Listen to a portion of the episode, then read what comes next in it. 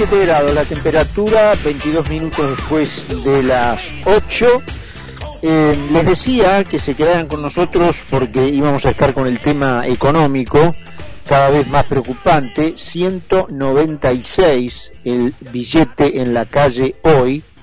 Eduardo Fracchia, vamos a ver si así se pronuncia eh, su apellido bien italiano, es director del área económica del IAE Business School y realizó, como todos los meses, un informe económico completo sobre el país que, bueno, es fuente de consulta de muchos periodistas y medios. Y lo vamos a saludar. Eduardo, ¿cómo estás? Carlos Mira, ¿qué en concepto?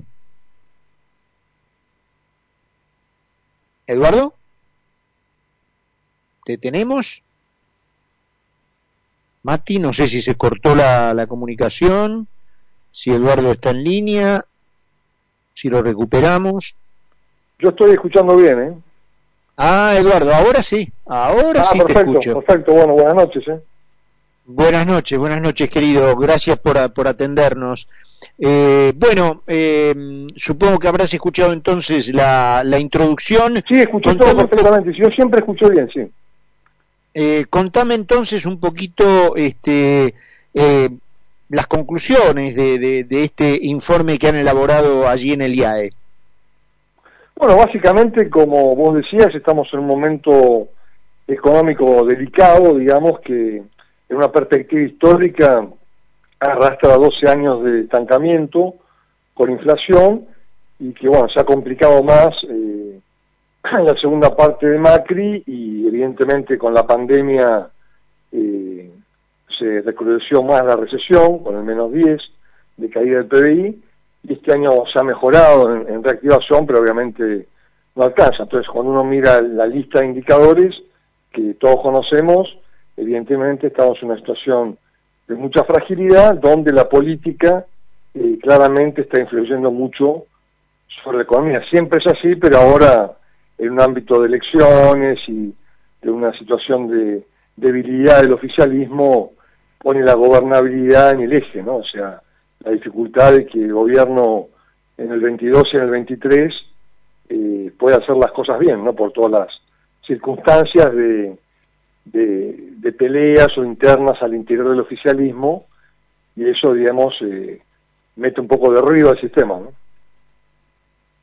Eduardo, olvidándonos del tema político que vos tocabas Sí, recién en perfecto. la, la, las últimas las últimas líneas de, de tu comentario, circunscribiéndonos simplemente al tema económico. Sí, sí. Con este con este océano de dinero en el que nos han metido, digamos, Sí, eh, por desesperación, digamos, por el como consecuencia del resultado del 12 de septiembre, y creyendo en la en la posibilidad de prostituir digamos a la gente a través del dinero ahora eh, eso no no es neutro ahora todo ese dinero está nadando en la calle son miles y miles y miles de millones de pesos eh, qué podemos esperar luego del el 14 de noviembre cuando de todos modos todo eso no haya servido para nada y nos hayamos quedado con el océano de, de, de, de, de papeles falsos.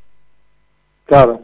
Sí, bueno, es una pregunta muy interesante. Evidentemente, eh, la apuesta del gobierno es que con esta emisión monetaria, eh, con esta expansión del gasto público, eh, va a aumentar el consumo, va a haber más felicidad social y quizás se, se revierta en parte la elección o no. Pero bueno, como vos decías, después del 14, lo, lo que nos va a quedar es un, un plus de inflación. Es muy difícil poner un número.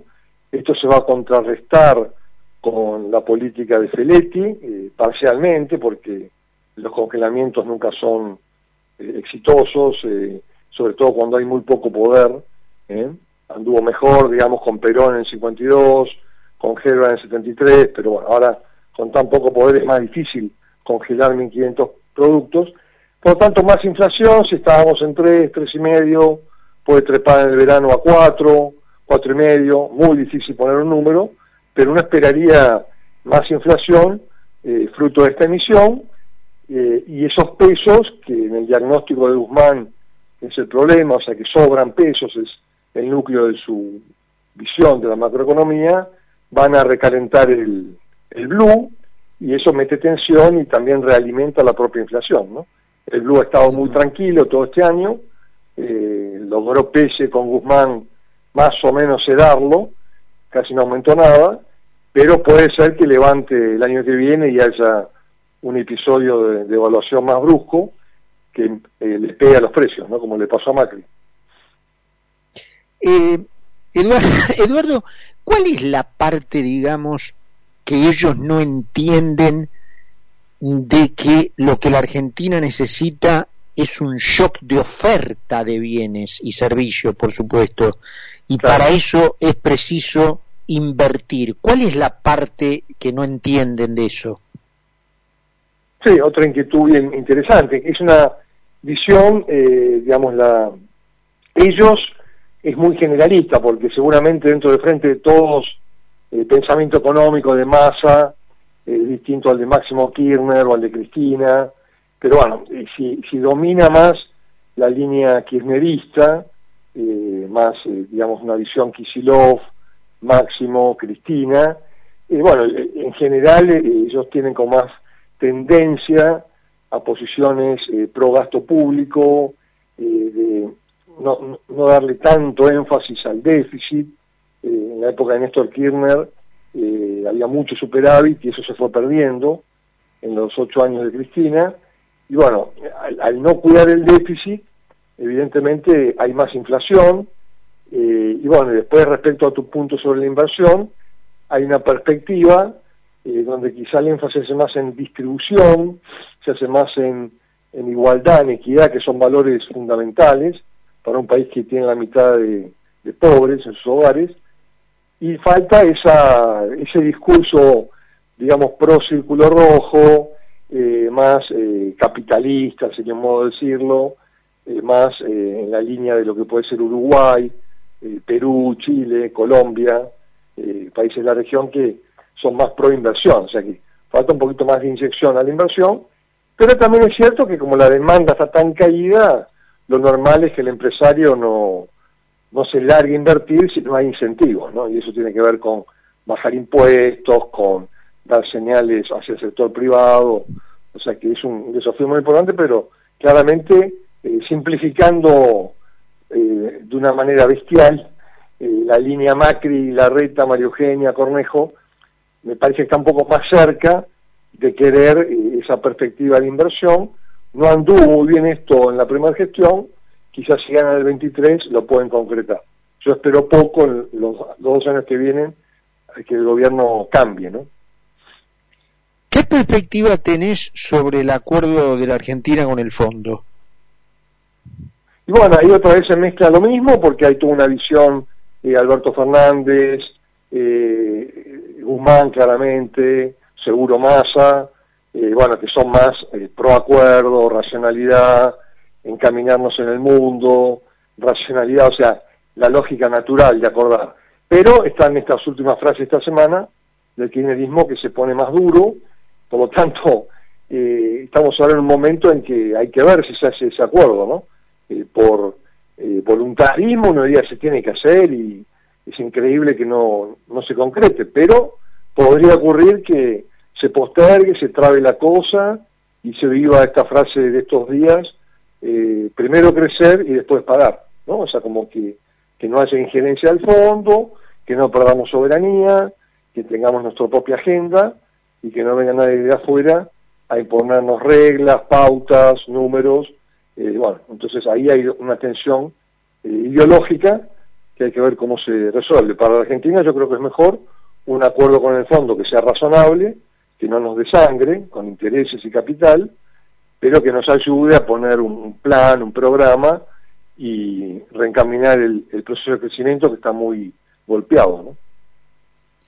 Em, yo estaba comentando, no sé si tuviste oportunidad de escuchar, supongo que sí, porque si estás, sí, el simple hecho de estar este, 20, 20 minutos, media hora delante de un televisor, hoy en día con la publicidad política no podés no escucharlo, seguramente habrás escuchado este spot de campaña del Frente de Todos esta estrategia del sí, ¿no es cierto? Y uno de los sí es sí a fabricar acá, ¿no es cierto? Y yo tengo delante mío un comunicado de la Cámara de Empresarios del Repuesto Automotor y Afines de Córdoba que expresa, estoy leyendo, su fuerte preocupación por los síntomas que comienzan a advertirse en el mercado repuestero local, manifestados a través de la ralentización o el faltante de distintas piezas y partes para automotor de origen importado, las últimas medidas anunciadas por la autoridad monetaria con vigencia hasta el 31 de octubre no hacen otra cosa más que restringir aún más el acceso a las divisas necesarias para pagar importaciones y afectan no solo la provisión de repuestos importados, sino también el acceso a los insumos necesarios para aquellos que son de origen nacional. O sea, el sí a trabajar acá, perdón, el sí a fabricar acá, termina en esto, es decir, en el no laburo. Claro. Bueno, ese es el, digamos, un énfasis que tiene en general eh, eh, la, posición del peronismo kirchnerista, que es más la llamada sustitución de importaciones, proteccionismo más marcado, bueno, entonces ahí eso traba a veces estos temas de importación y en general el mundo ha ido por una línea de, mayor apertura, ¿no? O sea, entonces eh, ahí digamos, ahí tenemos un boca river, ¿no? Porque en los últimos 300 años siempre ha habido posiciones proteccionistas y posiciones más aperturistas. Yo comparto más lo segundo para un país pequeño como Argentina, y es más interesante la apertura y buscar la especialización, pero es cierto que vienen a veces los vientos de encerrar mercados, de mercado interno, y bueno, lo que se llama vivir con lo nuestro, ¿no? Como la expresión del libro Aldo Ferrer, del 83. Sí, sí. Sí, y ahí también este, habría que, meter otra pregunta sobre eh, qué parte no entienden, ¿no? Porque, o sea, ¿cuántas veces te tenés que llevar por delante la misma piedra para entender el mismo problema? Bueno, es una perspectiva, ¿no? Es una perspectiva de, darle más énfasis a, la local, depende mucho también del sector. No, una perspectiva eh, que no funciona, Eduardo, disculpame. Claro, no, no, no, no, seguro, no, eh, no funciona, pero a veces eh, hay como una visión de que hay que cuidar más, eh, por ejemplo, por citar un ejemplo, ¿no? Los textiles dicen, bueno, si me vienen todos los saldos de China con precios muy bajos, si no me proteges, me barren el mercado, me barren en mi producción, o digamos el clásico argumento que sucede. Pero hacete eficiente en hacer otra cosa y le compras al, otro aquello en lo que no sos eficiente, que para hacerlo tenés que inventar una serie de artilugios y artificios, y hacete eficiente en otra cosa. Claro, esa es la perspectiva de lo que se llama eh, la especialización y las ventajas comparadas o competitivas, y que los países, que de hecho ocurre así, ¿no? Porque nosotros no hacemos todos los bienes, pero eh, queda siempre una una visión que en la Argentina es clásica, ¿no? O sea que eh, los peronistas, los radicales y, los militares, con algunas excepciones, eh, más bien apostaron a eso, ¿no? O sea, desde Frondizi en general el modelo fue un modelo más de protección, el Falcon se saca, eh, está prohibido el auto importado, fue la línea tradicional de Argentina para, para el sector lo que se llama el mercado interno, ¿no?